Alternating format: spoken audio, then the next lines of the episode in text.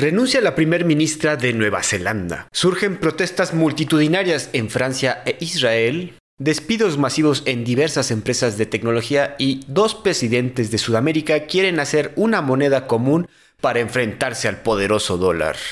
Esto es Perros de Embajada.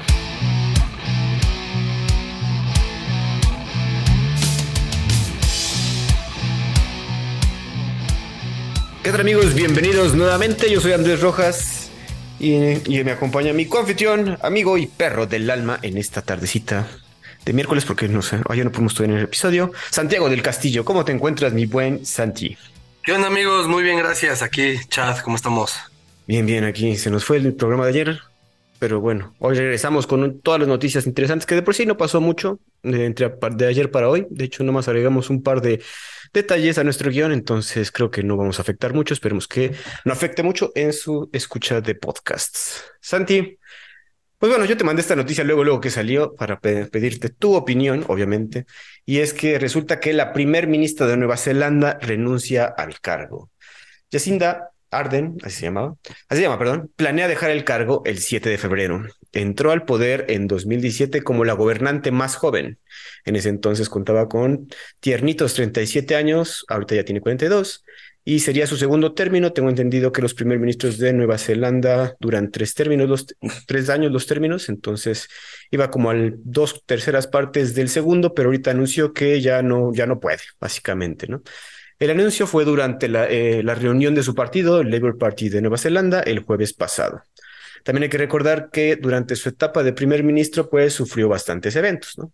La pandemia COVID, obviamente, y esto pues, fue muy criticada durante esa, durante esa pandemia porque había mucho exceso de lockdowns. Igual tuvo una erupción volcánica en esa zona, ataques terroristas en las mezquitas de Christchurch, y tras estos eventos, de hecho, se llevó a cabo una, pues, un cambio interesante en su legislación y se prohibieron los rifles de asalto en todo el país, ¿no? También se ha estado enfrentando a China, pero pues también manteniendo esa relación comercial vital que tiene Nueva Zelanda con China. ¿no?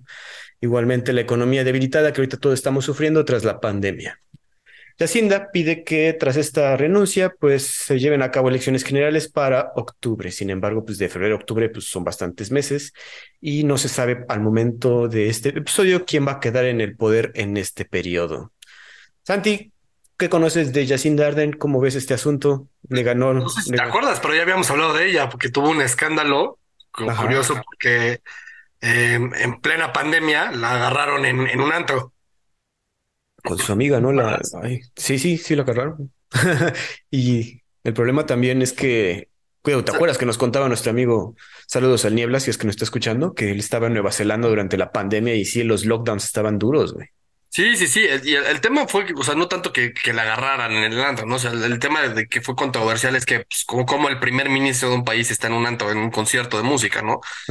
A ver, para mí eso es una estupidez, no tiene ningún sentido criticar a nadie por, al final somos humanos y podemos disfrutar de la vida, ¿no? Em, otra de las cosas que le pasó fue el tema de los lockdowns. Fue el primer país que, que cerró la frontera por completo. Entonces, sí, el lockdown sí lo vivieron muy fuerte los, los neozelandeses. Otra de las cosas curiosas que vivió es que durante su periodo fue el tema del referéndum para cambiar la bandera de Nueva Zelanda. Ah, eso no sabía. ¿Te acuerdas que que, la bandera de Nueva Zelanda se parece mucho a la de Australia? Entonces, muchos neozelandeses pues tenían ese, este tema de que se ofenden cuando les dices, ah, pues esta es mi bandera, ¿de dónde eres? ¿De Australia? Pues no, soy de Nueva Zelanda, ¿no? que las diferencias. La realidad es que tú las ves así al lado a lado y sí son pues prácticamente iguales, no tienen ahí el Union Jack del lado izquierdo arriba eh, y, tienen estrellas del tema Australia, así, son las, constelaciones. Exacto. Pero eh, al final perdió y bueno, perdió el, cambio de bandera y, se mantuvo el, tema de mantener la nueva bandera.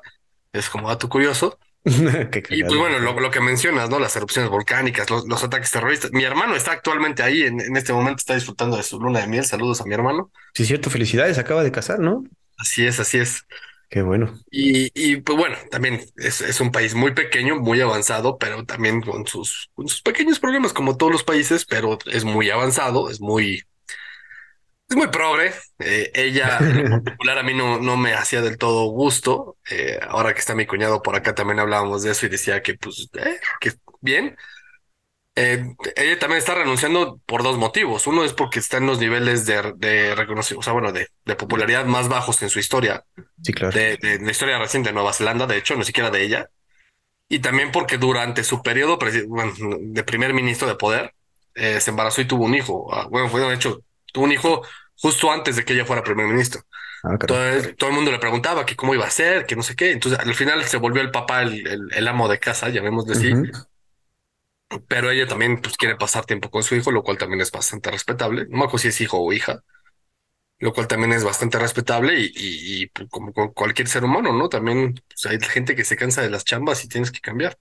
Ciertamente. Ella fue la que cuando estaba, ahora, dato curioso también, cuando estaba en el Parlamento, creo que todavía era así como estaban en, presos, en procesos de candidaturas y así para las elecciones, estaba dando un speech y alguien del partido contrario le gritó algo así como eh, eso está mal, progresista y así. Y ella siguió leyendo y nada más se volteó y dijo, ok, boomer, y, siguió leyendo. Entonces también se volvió medio viral por eso. Digo, y sabe manejarse, yo creo que a nivel político y a esa edad, pues sí, sí sabe manejarse, pues con ese tipo de personas viejitas, los boomers. Pero eso está interesante eso de la, de que, bueno, que apenas fue mamá. Entonces yo creo que sí también afecta, como dices, uno es un cargo difícil desde saliendo de semejante pues, periodo cabrón, lo que fue la pandemia, el ataque de los terroristas. Entonces, y sí, pero yo creo que sí, es muy respetable que prefiera ahorita ya pasar más tiempo con su hijo que, que, que seguir al mando de un país, ¿no? Sí, sí, sí. Además, por ejemplo, también otra cosa curiosa es que ella prohibió, si tú, no me acuerdo a partir de qué año es, pero ponle, pongámosle a 2000, que debe estar por esos, por esos lados, o 2010, una cosa así. Si tú naciste a partir del 2010, tú nunca vas a poder comprar cigarros.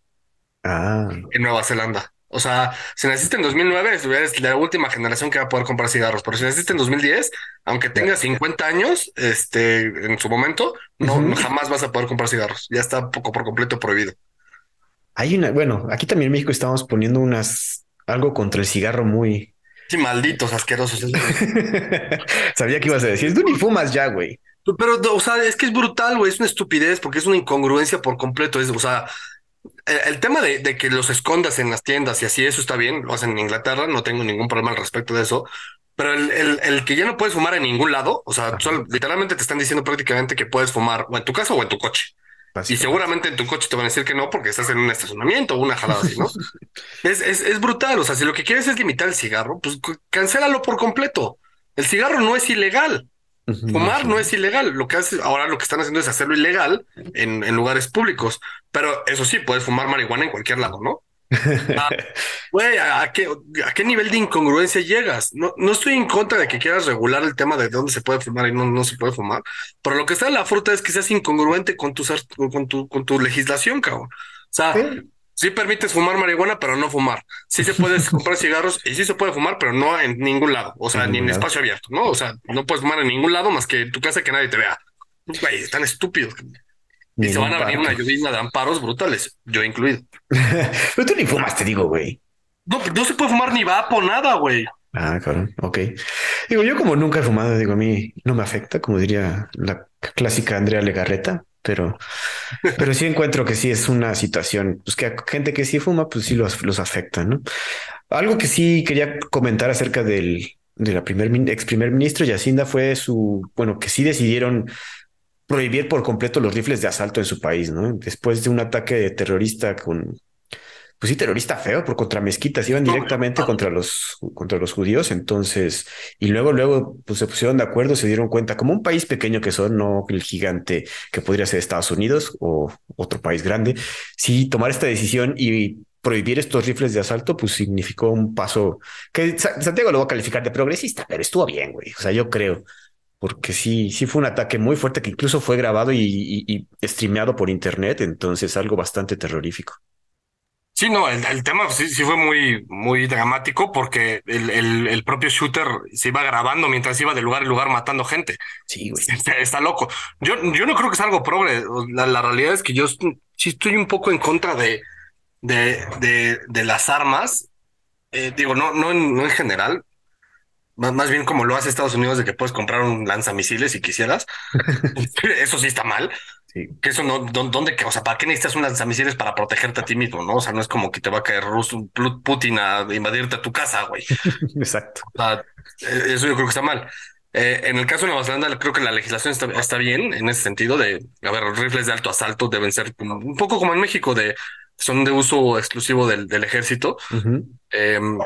Yo creo que México también debería poner, si, si puedes tener armas en tu casa, este, pero armas, hablamos de revólveres o una pistola, una cosa así, pero güey, rifles, sacas 47, este, lanzallamas, cosas así, está mal, güey. Eso no, no, no, creo que ni sea, ni, ni que sea progre ni conservador. Es simplemente sentido común, güey. Eso es correcto. Digo, y creo que también puedes tener como que rifles para cacería y cosas así acá en México, entonces no, un poco más sensibles nuestras leyes, por lo menos. Pero bueno, vamos a ver qué pasa con Nueva Zelanda, la ex primer ministro, y ver quién queda, ¿no? Porque también es ese asunto en este periodo hasta octubre que se planean hacer las elecciones, a ver qué sucede. Sandy, pues vamos a saltar desde ese lugarcito tan pequeño que es Nueva Zelanda hasta Europa. Y es que fíjate que los trabajadores franceses se pusieron, protestan contra el plan de Emmanuel Macron de aumentar la edad de jubilación Varios grupos y sindicatos se juntan para protestar por el aumento de edad para la jubilación, que aumentaría de 62 a 64 años. Igualmente, hace 12 años se aumentó la, edad de jubilación de 60 a 62, entonces ya, y en ese entonces también se pusieron rejegos los franceses, ¿no? Pero ahorita va de nuevo. La reforma de pensión, que tiene un alto índice de rechazo, obviamente, se dice que es crucial para la economía francesa. Se estima que la reforma agregará por lo menos 17.7 mil millones de euros anuales a las contribuciones pensionarias, lo que permitirá que el sistema se mantenga estable por lo menos hasta 2027. ¿no? Las protestas han, han unido a los 12 sindicatos más grandes del país, algo que se considera muy raro porque por lo general estos sindicatos no tienden a unirse para nada. Entonces se ve que ahorita sí sí, vieron que estaban atentando contra sus derechos y se juntaron todos. A pesar de las protestas de más de cientos de miles en todo el país, se prevé que la reforma sea aceptada por la alianza de Macron con el Partido Conservador.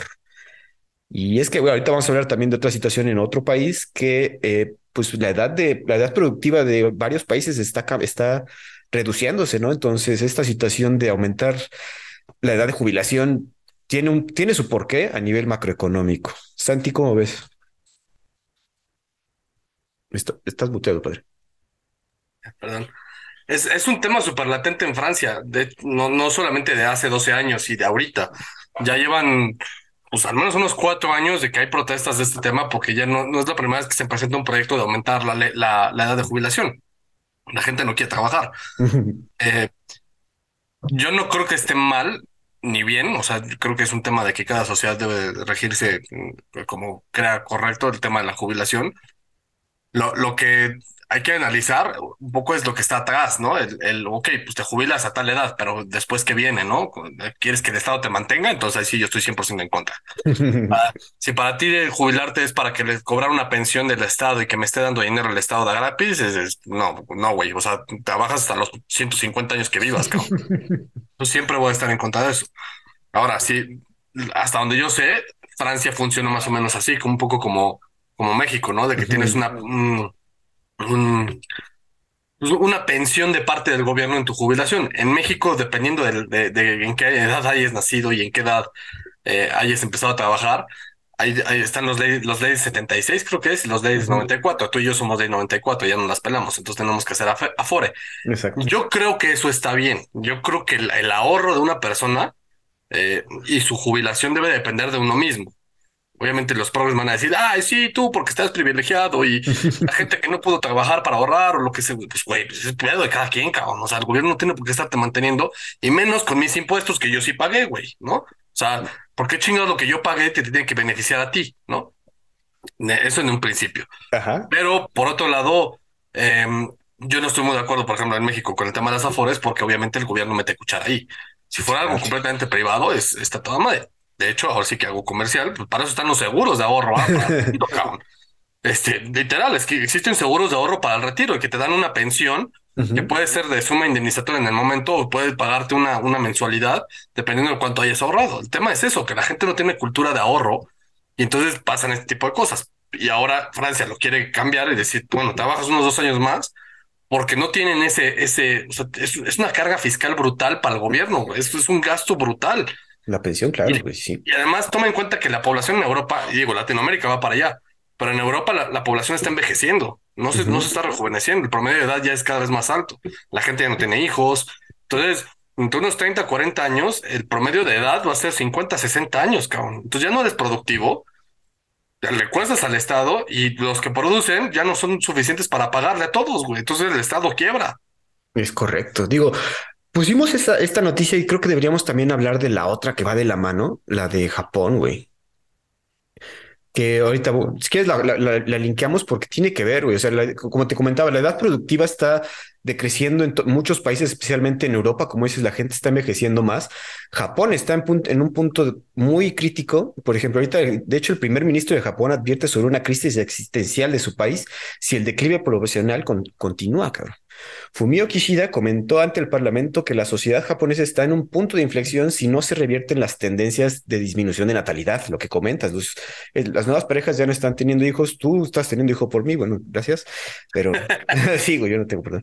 Con una población de solo 125 millones, o sea, no son nada. En 2022 se recibieron solo 800 mil nacimientos, un récord de lo bajo que ha sido. El primer ministro llama a duplicar los fondos de gobierno para programas de apoyo a nuevos padres. Japón es uno de los países más caros. Hay que tomar en cuenta que Japón es uno de los países más caros para tener hijos, además de un aumento en los costos de vivienda, se han dado más oportunidades de trabajo para la mujer y una, una cultura corporativa muy arraigada en todo el país. ¿no? El país asiático también cuenta con una población muy vieja, lo que comentábamos, la segunda después de Mónaco, un país mínimo que no hace nada, perdón. A pesar de estos problemas y nuevos programas, la sociedad conservadora de Japón es muy hostil hacia la inmigración, que también eso es lo que también comentaban algunos, que oye, pues si, si estás teniendo problemas de natalidad y a las japonesitas nada más prefieren al hombre güero occidental, pues tráelos, ¿no? Pero los conservadores de allá de Japón, pues no, no quieren tanto este asunto. Y digo que van de la mano porque, como cuentas, la, la población productiva está reduciéndose. Entonces, estos franceses quieren trabajar hasta los 62 años y después los va a mantener el Estado. Y obviamente estamos viviendo más tiempo. Esos 62 años es estar manteniendo a una persona por otros 20, 25 años, ¿no? Entonces, pues el Estado no puede, güey. No, de hecho, a ver, te pongo un ejemplo, en, en todo Hispanoamérica, y esto es una herencia del colonialismo eh, de, España, eh, que, no, que no es que sea mala, es que pues, simplemente así era, y estamos hablando de 1900, ¿no? de, 1700 hasta 1900, las familias tenían muchos hijos, digo, todavía hay, familias que son muy amplias, pero, eh, o sea, no sé, en los 50 las familias tenían hasta 12 hijos, y eso era lo normal y, era la, la, costumbre, pero no solamente por el hecho de, de, falta de prevención o falta de preservativos o falta de educación sexual o así, que sin duda tiene algo que ver. Pero mucho también tenía que ver porque el, sistema de pensión de las familias eran los propios hijos. Exacto. Entonces, cuando el, el papá se jubilaba, entonces entre los 12 hijos aportaban para, la, para mantener al papá ya después de que no podía trabajar, ¿no? Y entonces eso se volvía como un sistema pensionario eh, autocrático de las familias. No está mal esa idea. El chiste es que pues, hoy en día, pues ya con dos hijos y, y, y, y cómo ha cambiado la sociedad y, se ha metamorfoseado hacia un tema más libre e independiente en el que los hijos se salen de la casa a los 15 años, eh, pues cómo esperas que te mantengan tus, hijos, ¿no? Y hasta es mal visto ya, ¿no? ¿Por qué te mantienen tus hijos, ¿no? Bueno, eso está bien, así, así mutó la sociedad y está bien, no, no, no tengo nada en contra de eso, pero así era antes. Bueno, y era como también eh, más, como dices, transformó de lo rural a lo citadino, güey. del momento, de lo, o sea, en ese entonces tenías 12 hijos porque quieras o no, pues era mano de obra gratis, güey. entonces te podían ayudar a mantener la finca y esa finca daba para todos y eventualmente la iban a heredar los hijos y te iban a apoyar en tu vejez, ¿no? Ahorita ya que nos mudamos a todos a las ciudades, pues ya no, no tenemos, es más caro mantener una casa, una finca, o sea, no tienes una finca, tienes un departamentito con uno, dos, tres hijos que puedes tener, y tres ya es mucho, güey, pero bueno, y ese, ese es un cambio que, pues, ahorita se nos está llegando a afectar 50 años después, como dices, o sea, 80 años después, desde ese punto de inflexión que estamos sufriendo, ¿no? Y los países pues donde que están más avanzados como, o sea, creo que en la América Latina todavía nos vamos salvando un poco de ese choque de, de falta de mano de obra, ¿no? Pero países como toda Europa, Japón, Asia, África tiene mucha mano de obra disponible. China también está entrando en ese periodo y estaba escuchando que han estado mintiendo sobre sus datos demográficos para y comentando que tienen más jóvenes de los que realmente tienen, güey. Entonces también van a enfrentarse a este punto a nivel China, o sea, macro, macro, macro, güey. Sí, el tema es, eso. De hecho, la, la China de Mao es una, es una, o sea, la revolución maoísta es una revolución agraria.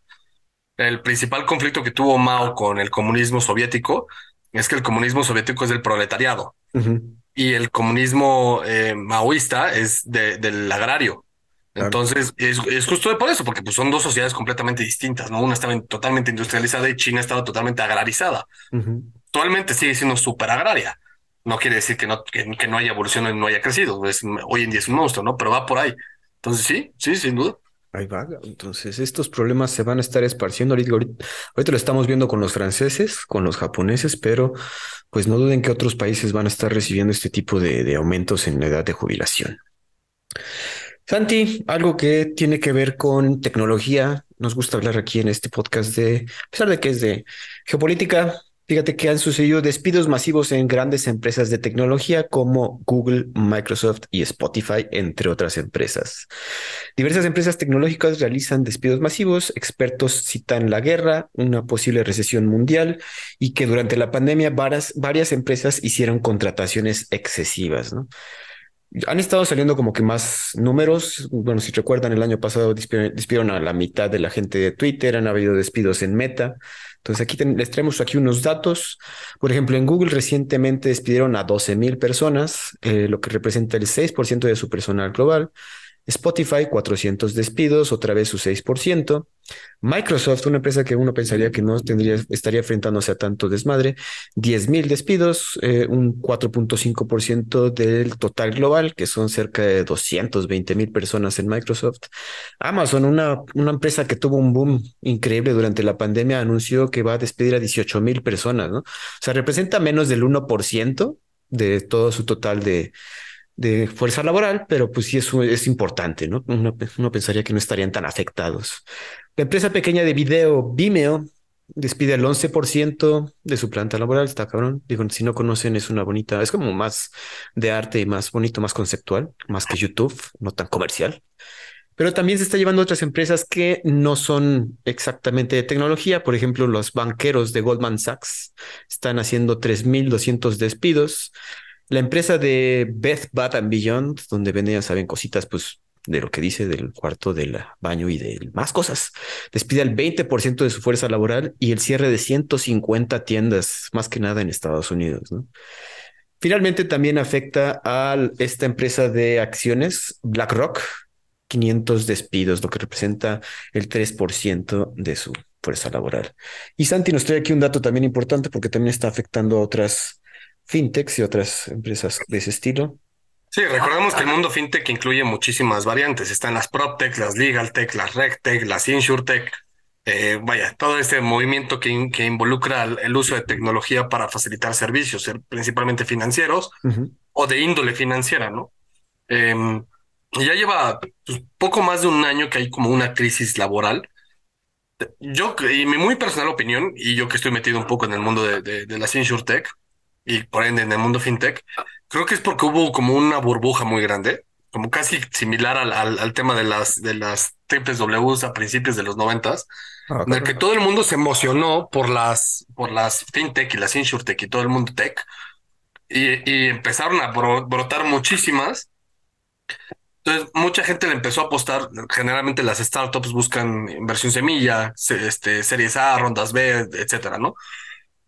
Llegó un punto en el que pues empresas, o sea, el mejor ejemplo que te puedo dar es esto, un chavo de 30 años que tiene su fintech, uh de cositas, va a buscar venture capital y le dan, la vuelven unicornio, ¿no? Y le dan mil millones de dólares para hacer, no sé, 100, 100 millones de dólares, ¿no?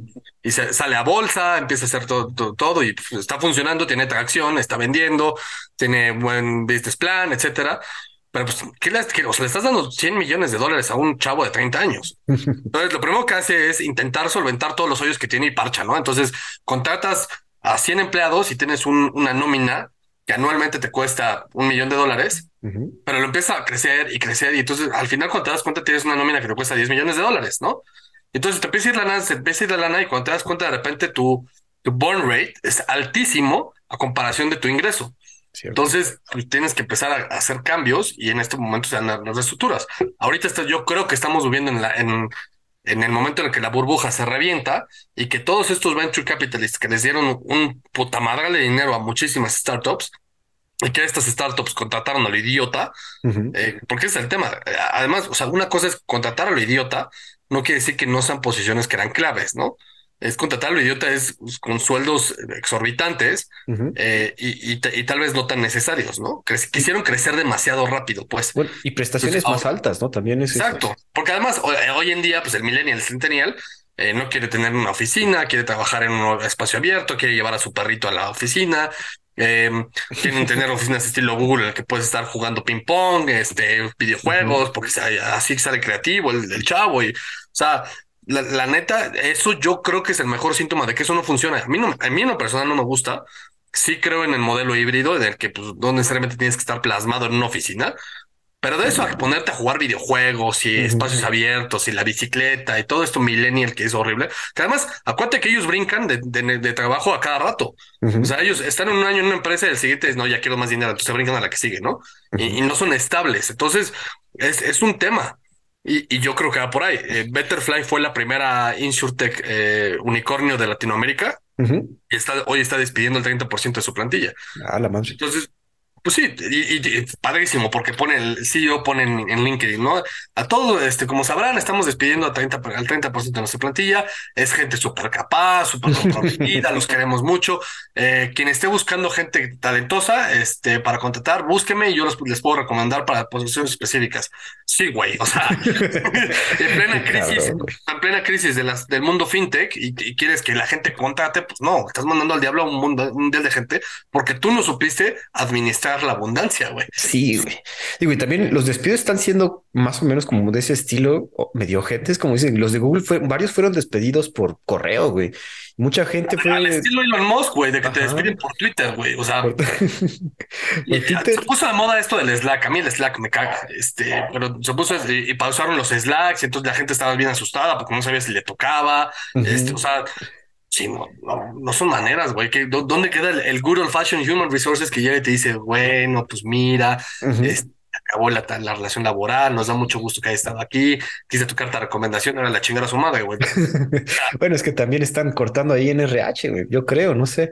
Ahorita que comentaste eso de las oficinas que sí, y hubo mucho revuelo por los millennials que subieron así su, el día de mi trabajo, ¿no? Y pues, en Google.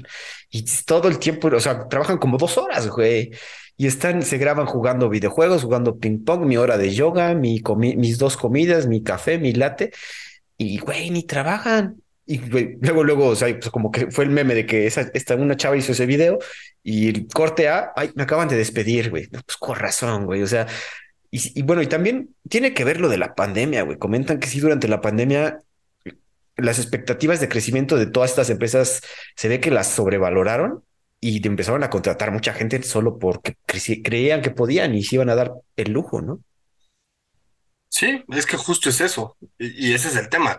Y, como es una burbuja tecnológica, eh, todo, o sea, de, repente hasta terminan quebrando empresas y, ya, no te, ya no te da certeza, entonces la gente empieza a tener miedo y deja de confiar y regresa en el método tradicional, que no necesariamente es la mejor opción, ¿no? ahorita también lo que estaban comentando es que Microsoft fue la que sorprendió con despidos, incluso en, muchos de sus departamentos, incluso en Xbox y cosas así.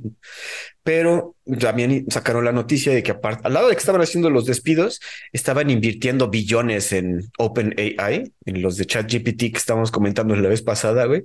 Entonces, pues quizás Microsoft ya esté diciendo, digan, este, pues mejor desarrollanos este ChatGPT como para que no necesitemos gente, güey. Entonces, también da ahí como un poquito de miedo que comentábamos. Sí. y el tema es, por ejemplo, todo lo de ChatGPT y que además estos de OpenAI tienen como que varios bots, ¿no? Hay uno que es de imágenes y así. Eh, yo justo leía un, paper sobre eso que hablaba de OpenAI y, y todas esas herramientas no vienen a quitarle la chamba al ser humano. porque al final, la, o sea, el, ser humano va a tener, va, va, a tener que estar atrás de, de este OpenAI, ¿no? Entonces, todos, todos estos chatbots, estos robots, estos, este, todos esos avances tecnológicos son herramientas que ayudan al ser humano para desarrollar ciertas tareas. No es la idea, y al menos eso es en, teoría lo que debería ser, no usar estas herramientas para, para sustituir tareas humanas. Y, el, y el gran riesgo que, hay ahí, ¿no? El, platicamos el otro día sobre las, las universidades. Le pides un ensayo a un niño y te lo, y te lo va a mandar por chat GPT, güey, pues, ¿cómo lo calificas? Sí, ah, nada más también por último comentar que aquí son puras empresas de software, o sea, muy casi ninguno, más que Microsoft quizás, por ejemplo, porque Apple no ha dado, Samsung no, no, no ha dicho que va a despedir gente, entonces quizás el, por lo menos la industria del hardware sigue en un buen momento. Bueno, no queremos predecir que quizás ellos también empiecen a correr gente, pero a ver qué pasa, ¿no?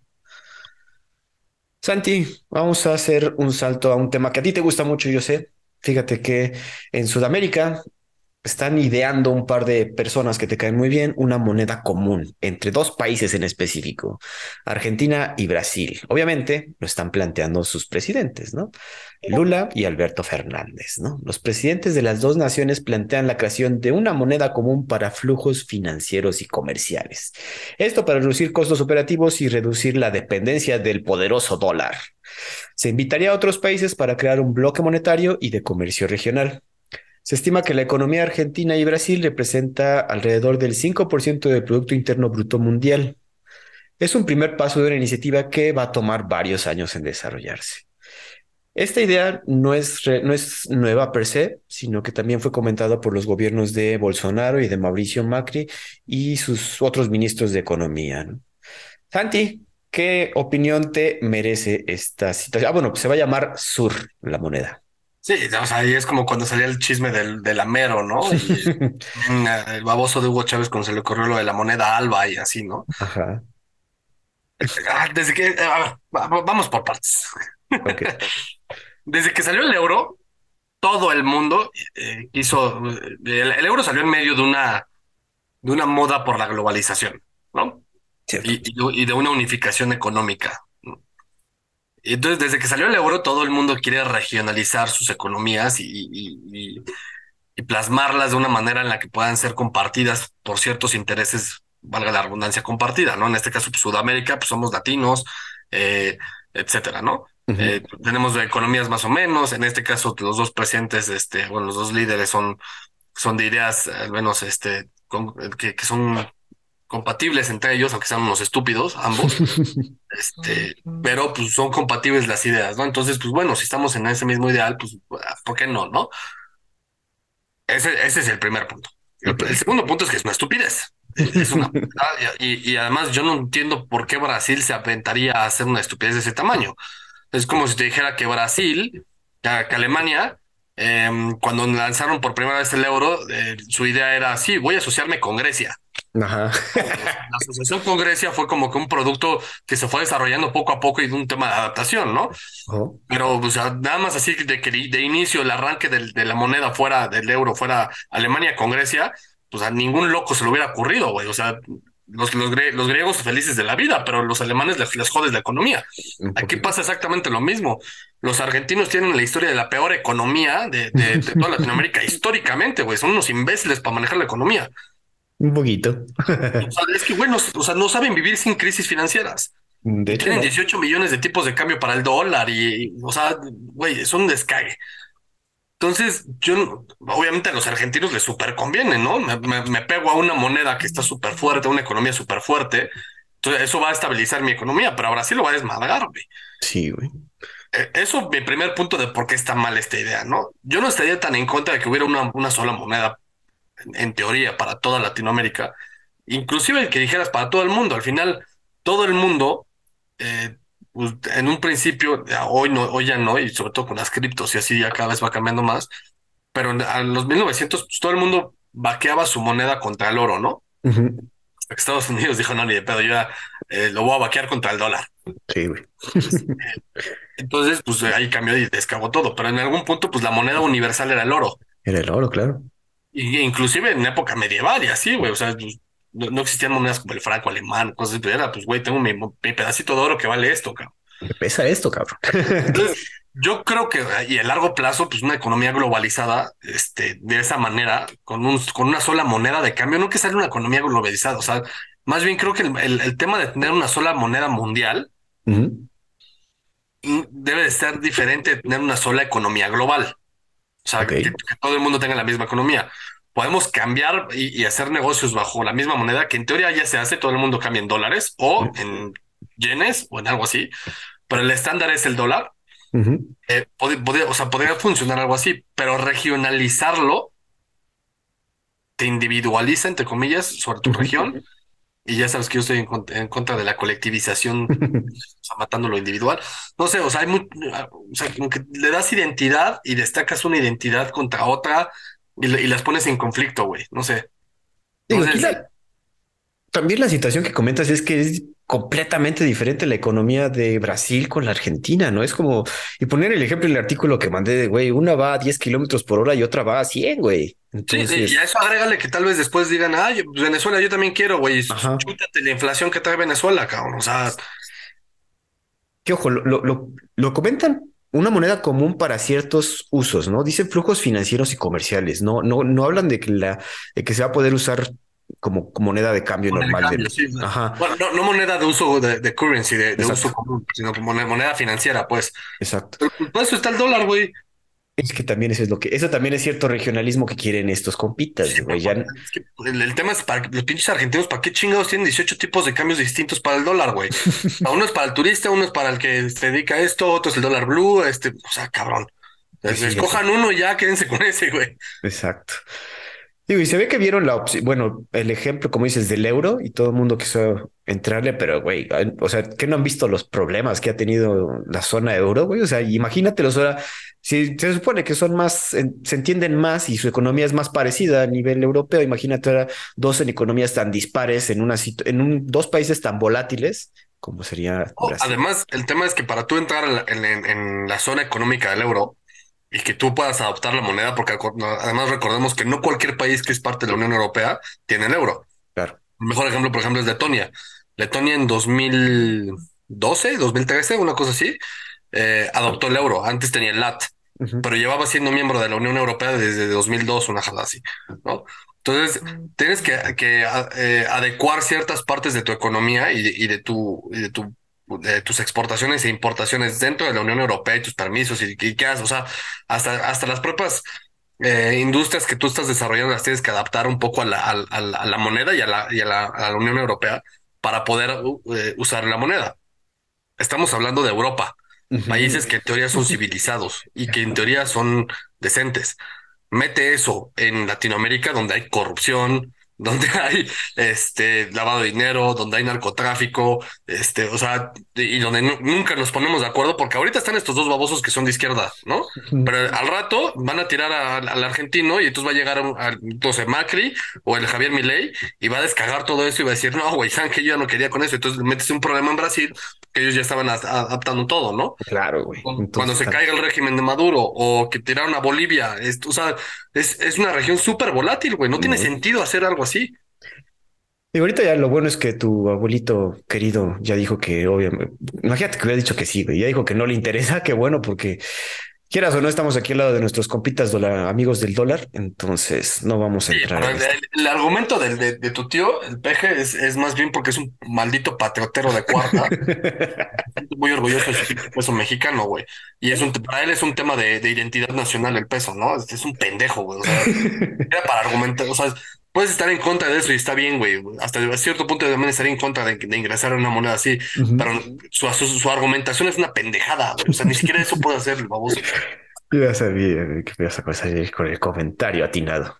Santi, pues a ver qué pasa. Digo, no está en sus primeras etapas este asunto. Yo, yo no creo que se lleve a cabo. O sea, no les conviene a ninguno de los dos. Bueno, especialmente como dices a Brasil no le conviene. Pues pero a ver, a ver qué pasa.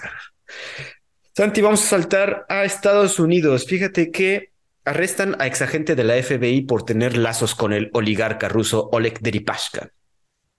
El señor Charles McGonigal, agente retirado que estaba a cargo del Departamento de Contrainteligencia del FBI, Fue arrestado en Nueva York el pasado, el sábado pasado en el aeropuerto, cuando llegaba al aeropuerto John F. Kennedy. El señor McGonigal, jubilado en 2008, se declaró no culpable de violar las sanciones que Estados Unidos ha establecido frente al oligarca ruso. Se establece que McGonigal, junto con el traductor Sergei Shestakov, aceptaron en 2021 investigar a rivales, de, a rivales oligarcas de Deripaska a cambio de pagos mensuales. Además, se le acusa de lavado de dinero por estos pagos que recibía a través de empresas fantasmas, shell companies, creo que sería como el equivalente, y cada cargo conlleva una sentencia máxima de 20 años en prisión. Interesante, ¿no? Porque uno pensaría que el FBI por lo menos sería, más patriótico y estaría, pero si ve dinerito, se ve que los oligarcas ganan, güey. Sí, y el tema es, esto tampoco es nuevo, ¿no? De hecho, desde la época de la Unión Soviética eh, había todo este tema de, de, agentes encubiertos de la CIA y del FBI que eran pues, con nexos rusos o como informantes rusos o con cosas así, ¿no? Bueno, soviéticos. Eh, de hecho, hay una serie buenísima, que es de mis series favoritas de la historia. Así es, así te la puedo super recomendar que la veas. Se llama de... Ah, ¿cómo se llama? De, The Americans. The Americans, sí, justo The Americans. como que la, amo, actores son buenísimos. Este, y habla, pues ellos son, básicamente son, son soviéticos, pero super eh, educados y, adaptados a la cultura americana, ¿no? Pero sus hijos son americanos, güey. Entonces, y crecen con esto y llega un punto en el que crecen lo suficiente como para que se les, digan su, su, verdadera identidad y los empiezan a germinar en el tema soviético y cómo la gran, la gran madre Rusia y lo que estamos haciendo es bueno, etcétera, ¿no? Entonces es súper interesante. Y eso no es la hay muchísimas películas sobre espías este, americanos en, este, que son prorrusos pro y así.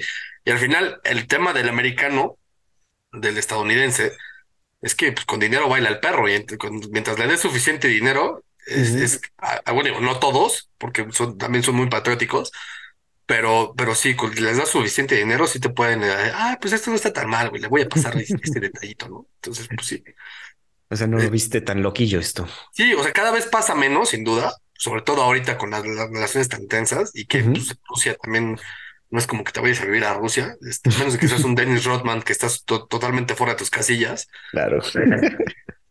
o el Steven Seagal también, que ya tiene la nacionalidad rusa. Ajá. ¿No?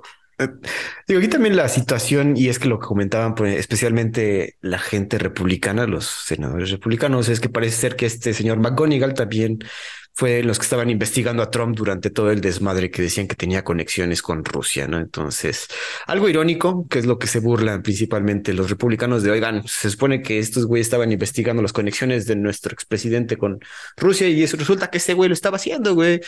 Entonces, ironías de la vida, cabrón. Sí, sí, sí.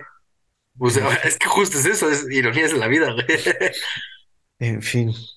Es, que además, a ver, otra vez, o sea, volvemos al, punto, ¿no? Es, este, ignoras las sanciones económicas que le ponen a un empresario, ¿no? Es como, por ejemplo, cuando, cuando pasó todo lo de la invasión a Ucrania, que a Abramovich le quitaron el Chelsea.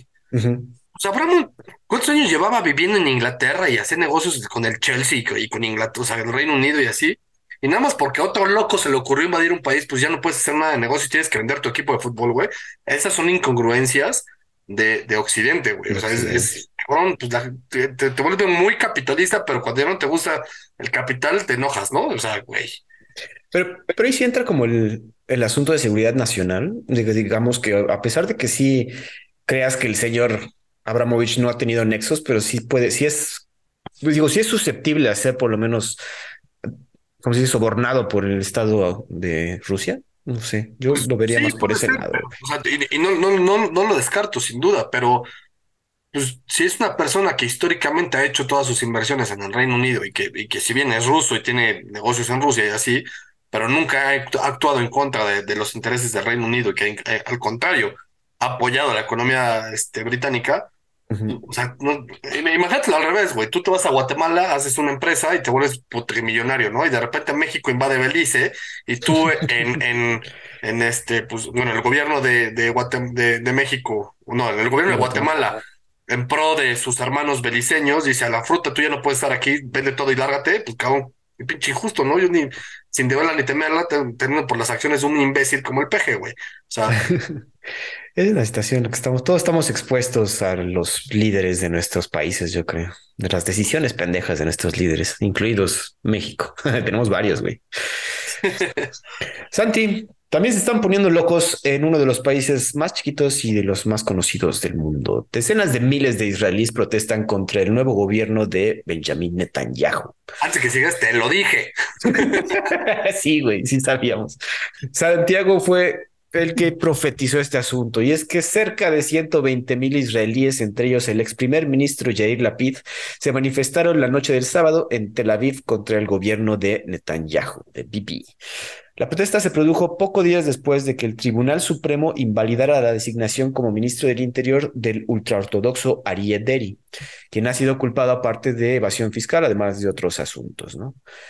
Movimiento por un gobierno de calidad de Israel, bajo el lema, así se llama ahorita la, esta de protesta, bajo el lema de libertad, igualdad y calidad de gobierno, busca frenar la peligrosa revolución del nuevo ejecutivo que destruirá la democracia israelí. Estoy citando, ¿eh?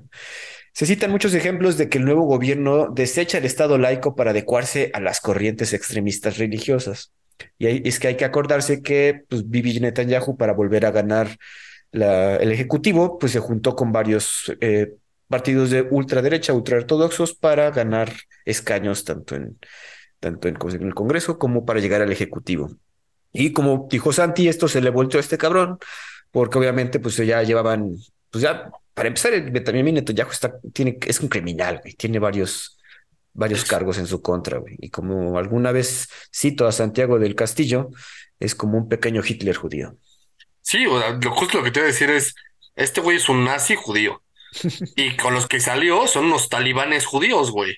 O sea, eh, imagínate juntar un, un, tema este, de nazis con talibanes, güey. Y eso es lo que tienes ahorita de gobierno en Israel es, es brutal, cabrón, y, es peligrosísimo porque Israel es uno de los países más poderosos militarmente hablando y además de los más locos, entre comillas, y los, bueno, no los más locos, los más paranoicos, güey.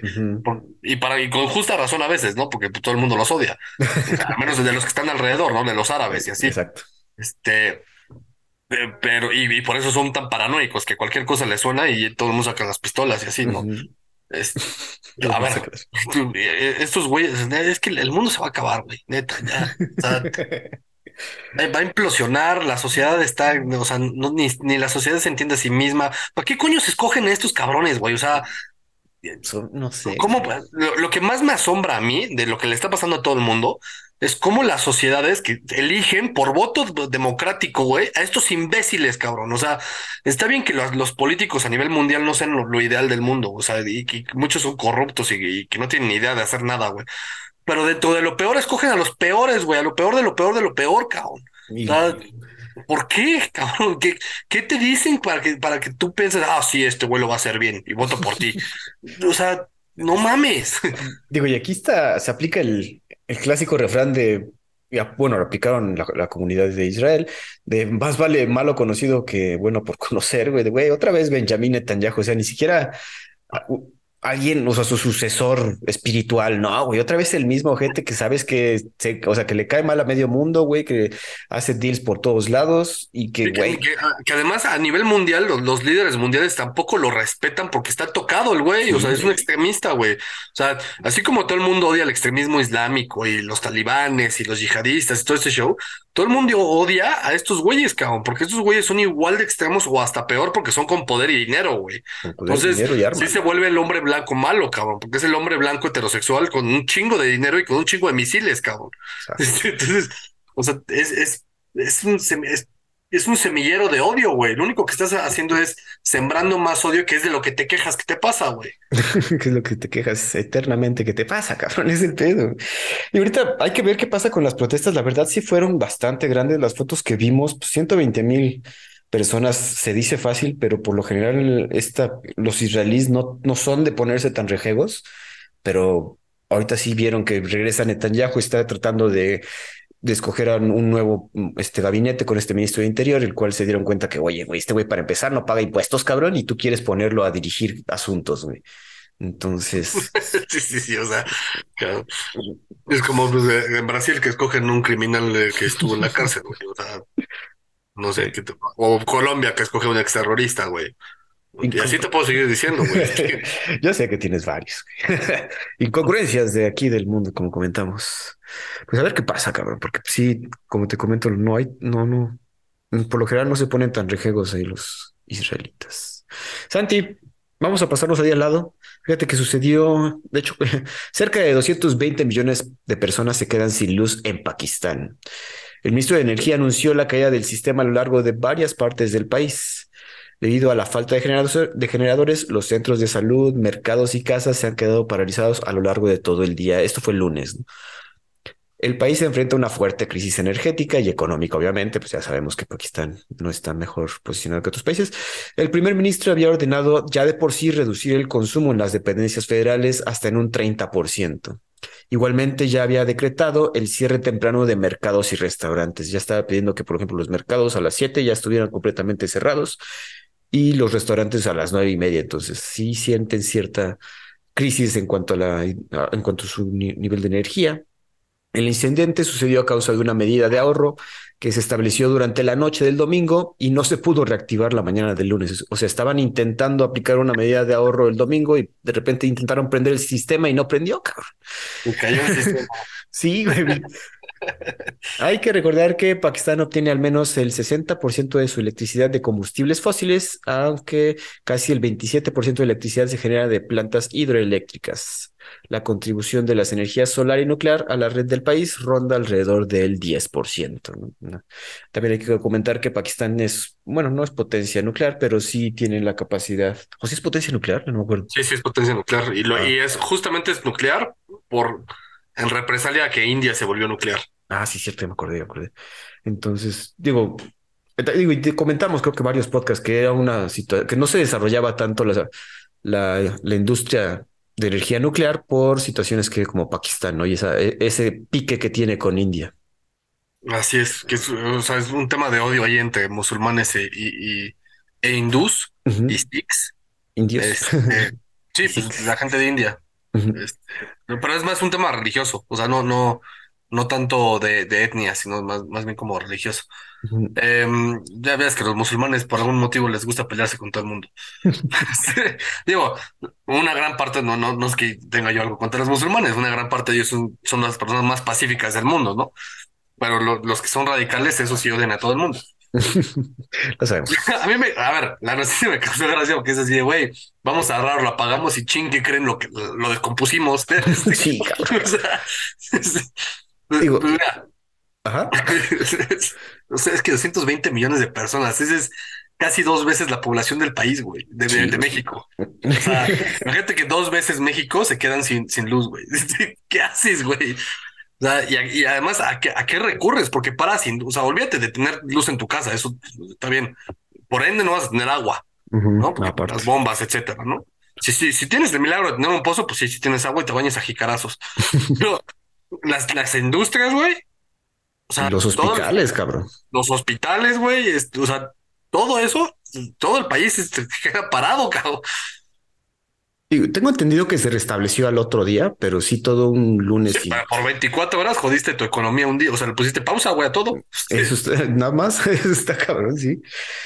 En fin, digo, no, no, no, no sé qué más comentar. Lo bueno es que se recuperaron, pero sí tienen una, una, una crisis energética palpable y bueno, yo sí soy bien proponente de, de, la energía nuclear, pero para Pakistán no sé, sí le dudo. Ahí sí, sí fallo. Es que es, un volado, ¿no? en, teoría la, quieren para pues, beneficios propios y así, ¿no? Hacer las cosas bien.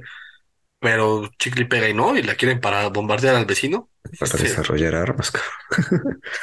en fin, digo, Pakistán a ver qué más pasa. Aparte de eso, como comentas, están junto a India y los indios están cagando de risa de güey. Sí, lero, lero. Oye, que bueno, curiosamente, y bueno, apenas leí algo que, que pasó con India. India no, no ha estado tanto en las noticias, güey, que yo he estado viendo. No sé si tú has visto algo, güey. Hace, no, pero eso ya tiene rato, como cuando estábamos empezando por ahí del, del podcast, episodio uno o dos, ya un tema de revueltas en contra de, del gobierno. De Narendra Modi. Sí. Pero no. no, no, no, no, ¿eh? Ah, recientemente, ahorita como que vi un tweet que, que por fin, o sea, Twitter, no, es cierto, la BBC se dio a quitar un artículo muy crítico de Narendra Modi. Entonces, pero eso fue lo único. No sé por qué están tan tranquilos o está muy silenciado ya la prensa. primer ministro en Reino Unido, güey. Eso sí. Saludos a nuestro compadre Rishi Sunak. En fin, vamos a indagar un poquito más sobre India porque todo, ha estado sonando, bueno, todos los países han estado sonando obviamente, pero India ha estado muy tranquilito. Está, hay que ver qué pedo ahí. Por otro lado, vamos a saltarnos a nuestros compitas chinos y rusos. Fíjense que estos dos, China y Rusia, aumentan su presencia militar en África. Eh, se planean ejercicios militares entre China, Rusia y Sudáfrica. Esto obviamente trae críticas contra Moscú porque pues obviamente se encuentra en un momento interesante al tener una guerra con Ucrania, ¿no? Entonces, a la madre. Tanto Beijing como Moscú tienen larga historia de apoyar movimientos anticolonialistas africanos, entonces pues ya se puede saber por qué. De igual manera, buscan reforzar la alianza BRICS, la que comentábamos, que bueno, incluye Rusia, China, Brasil y Sudáfrica. Ah, bueno, India también, justamente. Y de expandirla con países interesados como Argelia y Egipto. Además, casi todos los países africanos han decidido a sumarse a, la, iniciativa de Xi Jinping de ayuda para infraestructura del continente. Por otro lado, Rusia ha aumentado su influencia en muchos países africanos. Es el principal exportador de armas al continente y planea instalar una base militar muy pronto. A pesar de esto, el ejército de Estados Unidos obviamente es el que mantiene mayor presencia en todo África, ¿no? Ya desde hace fácil 10, 15 años sabíamos que los chinos tenían los ojos bien puestos sobre África. Rusia siempre, creo que tú siempre has comentado que siempre ha estado ahí, pero ya esta alianza se está concretando más. Este, incluso comentábamos como un eje de, incluso militar, que se está desarrollando más en esta zona, especialmente con Sudáfrica, la potencia de ahí. Sí, a mí me da mucha gracia cómo el tema, el tema de los BRICS se dio por un autor británico que lo escribió en un, en un paper Dijo, no, pues estas, estos países que están en vías de desarrollo, esto, que es una palabra muy bonita para decir países que no son potencia mundial, pero que, podrían serlo este, en el futuro. Em, y a partir de ahí, como que a estos países les gustó, dije, ah, pues sí, toda madre, güey, somos este, amigos y, y hicieron la Social BRICS, tal cual, y así se llama. De hecho, estaban súper de moda cuando yo estaba estudiando este, en la universidad, en la licenciatura estaban súper de moda y salieron como, eh, ese año debieron, bueno, esos, esos años debieron haber salido como 40 tesis nada más en esa universidad sobre los BRICS, ¿no? Y de hecho, le, eh, en un principio le salió como que un contendiente que incluía a México, que ya no me acuerdo cómo se llamaba, pero incluía Turquía, México, Corea del Sur y no me acuerdo cuál otro, ¿no? Este, pero Turquía, México, Corea del Sur. No me acuerdo. También lo vi mencionado, sí, cierto. Eh, ah, eh, Indonesia, eran los, este... Mm, ay, puta, ya no me acuerdo cómo, se llaman, pero... Pero pues no, tanto no se concretó que no nos acordamos, güey. Sí, no, pues eso fue así como, eran los MICTA, México, Indonesia, Corea del Sur, Turquía y Australia. Eh, pero no, eso sí, no, no, o sea, fue así como, como también comentario de, ay, sí, vamos a juntarnos también. y al final, pues ya no se hicieron nada, ¿no? El, club de los antiomeros. no aceptamos homeros. Ah, pues ese es mi club, güey. pues sí, al final es eso. Eh, y, volvemos a sacar. A, veces me da miedo sonar como, como grabadora, cabrón. Es, es el, el, tablero de ajedrez que están jugando los chinos y los rusos en preparación a un. Pues, no sé si necesariamente a un conflicto militar mundial o al, al nuevo el nuevo mundo multipolar, ¿no? En el que pues no, ya no Estados Unidos ya no es el líder y que todo el mundo, papi, papi, Estados Unidos, ayúdame, ¿no? Es, es afianzarse en, esferas de influencia, que eso es muy normal en geopolítica.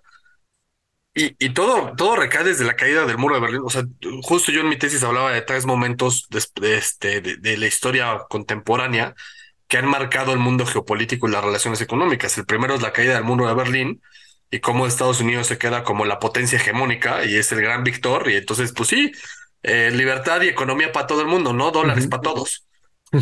y, eso se viene abajo justo eh, con el ataque en 9-11. cuando Estados Unidos se, ve, se vuelve vulnerable y entonces todo ante los ojos del mundo era vulnerable. Y, y eso es un periodo muy, pues ya Estados Unidos ya no es la potencia hegemónica, ¿no? Ya es un mundo multipolar y, y, el tercer momento yo lo marcaba la crisis, como la crisis de la crisis financiera del 2008. Ese era como el tercer momento en, en, el momento que yo hice mi tesis, eso fue en 2011. La crisis del 2008 que iba a, a darle una nueva estructura a, al, al mapa geopolítico y económico. Pero que no la regué porque hoy estamos viendo eso, es, esas reestructuras, ¿no? Tan así que ahora China pareciera que, que toma la, la delantera en el, en el, en el puesto de la potencia hegemónica.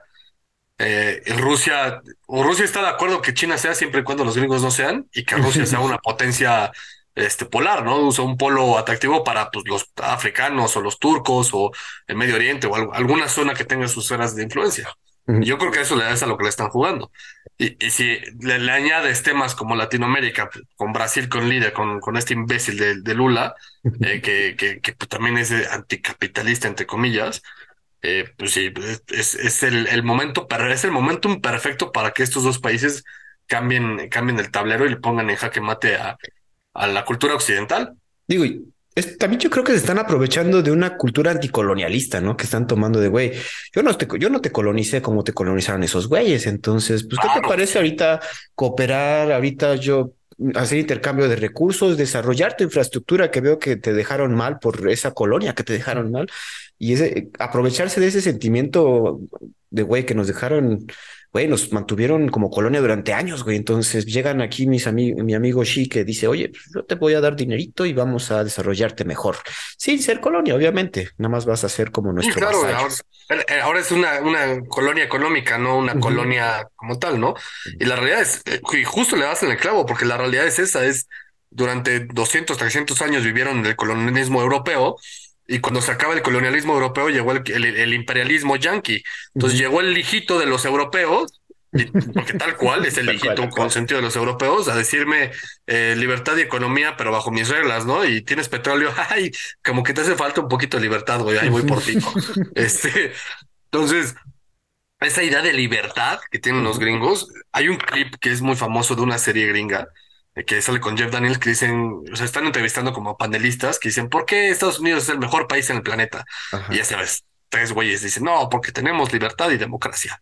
Y te voy a decir dos cosas más. Este, somos el mejor país del mundo porque creemos en Dios, ¿no? Y cosas así. Entonces ya llegan al Jeff Daniels y les dicen, no, Estados Unidos es el mejor país del planeta, pero ni, ni de lejos, ¿no? No somos ni el número uno en matemáticas, ni en homicidios. Eh, o sea, bueno, sí somos en, homicidios, eh, personas encarceladas. Eh, y te empieza a decir todas esas cosas de por qué America is not great again, ¿no? Este, sí, lo he visto. Entonces, y, y de justo de ahí Trump basa toda su, su Make America Great Again, porque ya Estados Unidos ya no es esa potencia que pregonaba libertad y democracia. Entonces, ya no es el faro de luz en, en, en, la mitad del mar. La mitad del mar. Oye, ahorita que comentaste esos puntos, esos pilares y terminaste con 2008, ¿qué agregarías? ¿La elección de Trump, la pandemia y algo más? Si tuviera que, que agregarle un punto a mi conclusión de tesis, porque digo que ya pasaron 10 años, Ajá. Yo creo que sí le pondré la pandemia, ¿eh? Más, ah, sí. Porque Trump era, es, un, es un resultado natural de, de, de todos, de, los primeros tres. Y la realidad es que Trump no cambió tanto la, la geopolítica internacional. Lo que, lo que hizo fue que les dijo a todos, este, me vale madre lo que ustedes opinen, tan tan. Me acuerdo mucho de la foto esta que salió del, del G20, en la que estaba Trump presentado así, y todos los líderes, está la Angela Merkel, este, todos encima de él y el güey así valiéndole madres, ¿no? Sí. Eh, entonces, no creo que él haya cambiado y además, pues nada más duró cuatro años, no tuvo tanto tiempo como para ejercer un cambio eh, ni siquiera generacional en, en, Estados Unidos. Sí cambió muchísimas cosas al interior de Estados Unidos, pero no hacia el exterior. Okay. Yo le agregaría la pandemia y yo creo que la pandemia, eh, más allá de que, que, no sea un hecho en teoría provocado por el hombre, que nadie sabe por qué salió provocado, creo que sí cambió muchísimas cosas.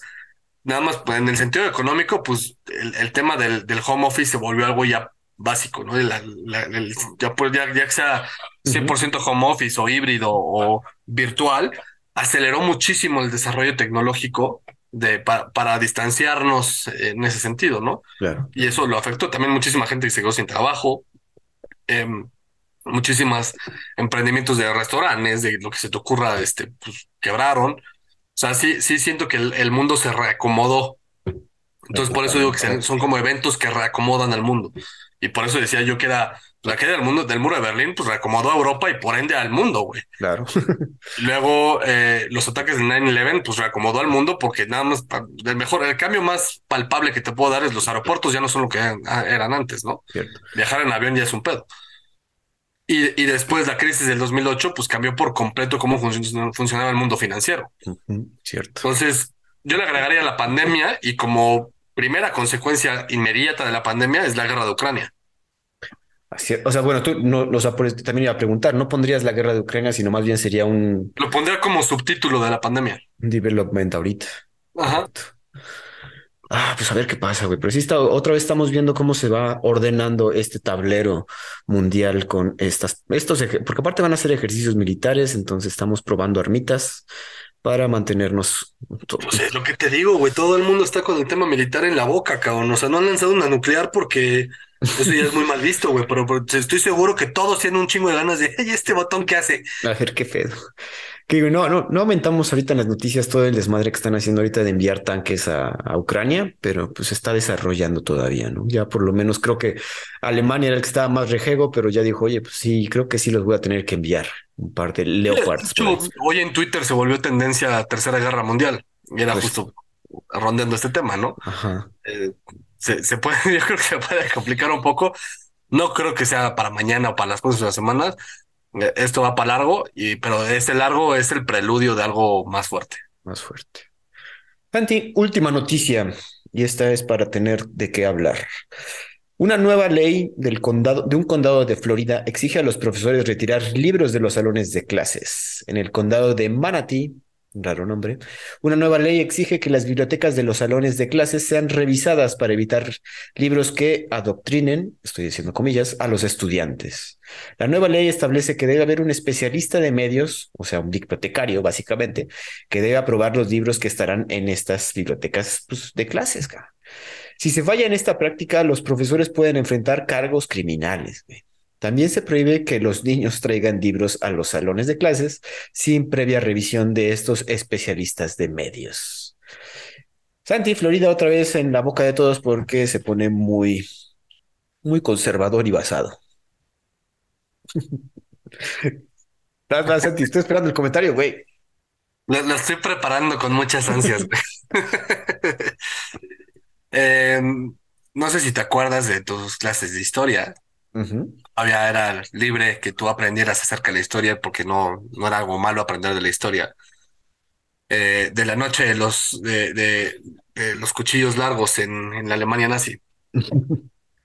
No sé si te acuerdas que ahí el régimen nazi dictaminó que la Biblioteca Central de Alemania iba a ser em, pues, revisada y se había anexado todo un archivo de, de libros prohibidos eh, y, se quemaron unos, todos los libros que estaban en contra de la glorificación de la raza aria. Esto es lo mismo.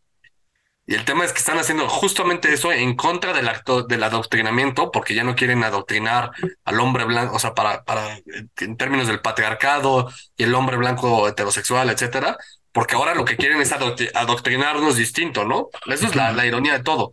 Es, eh, te prohíbo adoctrinarme en algo que es la historia tal cual es historia.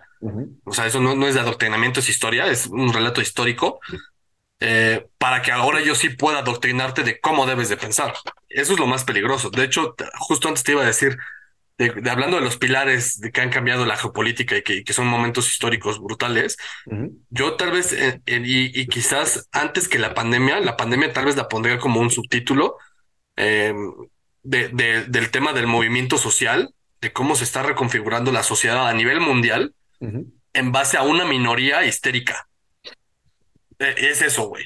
Porque estos histéricos, este, que son woke y que son progres y, que son este, neomarxistas y posmodernistas y así, están haciendo todo una, un, esquema del mundo occidental que lo va a llevar a su quiebra y que va a llevar a que pues, la, otra parte del mundo que no está de acuerdo con ellos, que son los chinos y los africanos y los asiáticos y todos los rusos, terminen por dominar el mundo y es justo es eso, güey.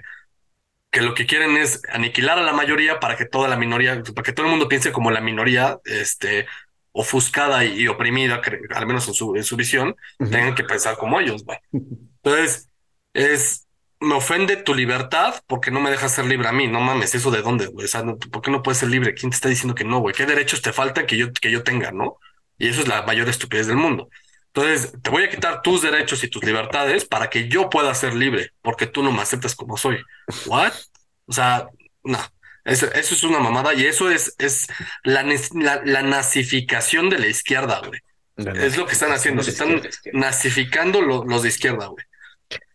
Güey, todos esos extremos son malos, güey. O sea, yo, yo soy de la idea de, güey, tanto los, o sea, manténganse en el centro, sean tolerantes, pero entiendan, pónganse las manos, pero no se vayan a los lados, güey. O sea, güey, a, mí me vale madre si te vas de lado. O sea, si te vas a un lado o al otro está bien y es natural, güey. El tema es que no quieres libre de hacerlo, güey. Tienes la libertad de pensar hacia la izquierda o a la derecha. El tema de donde, donde yo estoy totalmente en contra y se me hace una reverenda mamada es cuando tú ya empiezas a prohibir cosas. Entonces, poner, yo ya te prohíbo que tú te vayas a la derecha o que te vayas a la izquierda, entonces ya me estás limitando mis libertades, güey. Entonces, y volvemos al punto básico, es tu libertad acaba donde la mía empieza, güey. Entonces, tú no te puedes meter con mi libertad de yo pensar lo que yo quiera en, este podcast yo hablo como, como, pienso y, me vale madres de si ofendo a alguien o no, pero es muy altamente probable que alguien se ofenda, güey, y que en algún punto llegue alguien y me diga, ah, es que este cabrón es un imbécil, pinche conservador nazi de la chingada, vamos a cancelarlo, la mamada, ¿no? ¿en qué momento se queda que mi, mi opinión y mi libertad de opinión este, no, no se ve truncada por un imbécil que se sintió ofendido, güey. Eh, por eso somos, somos la generación de cristal, porque todos los ofende y todo tienes que ser tratado con, con pincitas y no te vayas a ofender y tú eres especial, mijito, todo el mundo te quiere, puede ser lo que esté huevo, pero este, todo te ofende, Y todo lo quieres romper, güey, todo lo quieres cancelar y todo, güey, cabrón. Así son. Digo, y, y esta situación, como sabemos, Florida es un estado ya ultraconservador. Y yo decía más bien los extremos, porque creo que ambos extremos tratan de imponerse a toda la población, ¿no? Entonces, sí, por supuesto. Ese, es, ese también es el asunto que yo tengo un problema. Y aquí el asunto con Florida es el hecho de que vamos a revisar qué libros, ¿no? Vamos a, no adoctrinar a nuestros estudiantes, vamos a ver ¿Qué, criterio tiene que tener ese güey que va a revisar los libros? O sea, ¿qué sí pasa y qué no pasa? Es como lo que estaba pasando en Texas, que te decía justo antes de que estábamos a grabar. En Texas estaban poniendo libros para niños de 8 años en, donde gráficamente explicaban cuáles eran las mejores posiciones para tener sexo oral. Güey, a niños de 8 años, cabrón. O sea, eso es una... No, porque no tienes por qué sexualizar algo que no es sexualizable, güey, que además es delito sexualizarlo, güey. Eso es pedofilia. no, y hay edades de desarrollo. Sabemos que se han, o sea, ya han cambiado, pero aún así tiene que haber esa. Sabes que hay edades para desarrollar tanto la sexualidad y empiezan a tener curiosidad, pero pues para eso existe la adolescencia, güey. Digo, y no, no. Se llama biología, güey. Es biología humana de desarrollo, güey. O sea, por eso no nacemos caminando, güey. O sea, un, una cebra nace y a los 30 segundos ya está caminando. El ser humano no. El ser humano no nace caminando porque tiene que desarrollarse, porque somos una serie sentiente, una, una, especie sentiente y dominadora del planeta y, que, además es racional. Y entonces, para desarrollar el cerebro muchísimo más avanzado que tenemos de cualquier otra raza animal, tenemos que darle tiempo, cabrón, y tenemos que tener la capacidad cerebral para aprender toda esa información que tenemos. Por eso no naces caminando, eso se llama desarrollo biológico, güey, y es, es un tema de evolución. Entonces, cabrón, es evolutivo. Entonces, si, si quieres empezar a, no respetar los tiempos naturales, pues lo único que va a pasar es algo antinatura, güey. Que es de lo mismo que se quejan ellos, ¿no? Es que la antinatura, no mames.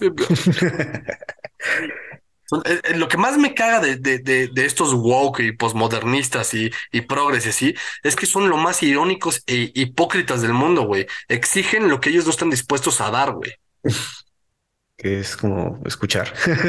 Sí, o, o, sea, darle la libertad de opinión distinta a alguien más, cabrón. Ciertamente. Digo, es un movimiento que dices, no sé, yo, yo no sé si lo marcaría tanto como el 9-11 o la pandemia, pero pues sí está, sí existe y creo que es más, e, es un movimiento, no un movimiento, una situación mundial más insidiosa que no nos hemos dado cuenta y se ha estado desarrollando de una manera que no se debería, pero pues Ahí está la Y, y, va, a acabar con la predominancia occidental, güey. Es, o sea, el, el, la kriptonita del, del mundo occidental es el movimiento woke. Y, la gente no se ha dado cuenta, güey. Y entonces va a llegar un, va a llegar los chinos y, y, los rusos y así, y te van a decir, ¿qué creen? Este, pues nosotros no estamos de acuerdo con ustedes y como nosotros ya somos la potencia, pues te voy a invadir, te voy a, y ahora sí yo te voy a obligar a que pienses como yo, que no te va a gustar. este. Pues Santi, creo que eso sería todo por este episodio. ¿Algo más que quieras agregar? Sí, mucho, pero ya. Guárdatela, porque también tenemos varios episodios más que hacer y esto va a haber más noticias. Que esta vez sí no descargué toda mi vida, Me quedé con mucho guardado, cabrón. Ah, guárdatela para que, sí, pinches nazis de izquierda, güey. Eso es. E, este es el, probablemente sea el tema que más me preocupa para el futuro mundial, este, sobre todo a nivel social, güey. A nivel social. Pero bueno, guárdate ese odio, todo ese y esto es que te está corcomiendo por dentro, cabrón, para otros episodios, porque seguro van a seguir saliendo noticias, entonces vamos a tener que analizarlas desde diferentes puntos de vista y especialmente desde tu punto de vista, Santi. Así es. Pero bueno, tener ese punto de vista. Es correcto. de hecho, si tienen algún comentario contra Santi, por favor, escríbanos, está en nuestras redes sociales y díganle lo que quieran, güey. También díganme lo que quieran. hate. Me gusta lidiar con hate. Exacto. Amigos, pues eso sería todo por esta semana. Nos escuchamos la siguiente semana aquí en Los Perros de Embajada.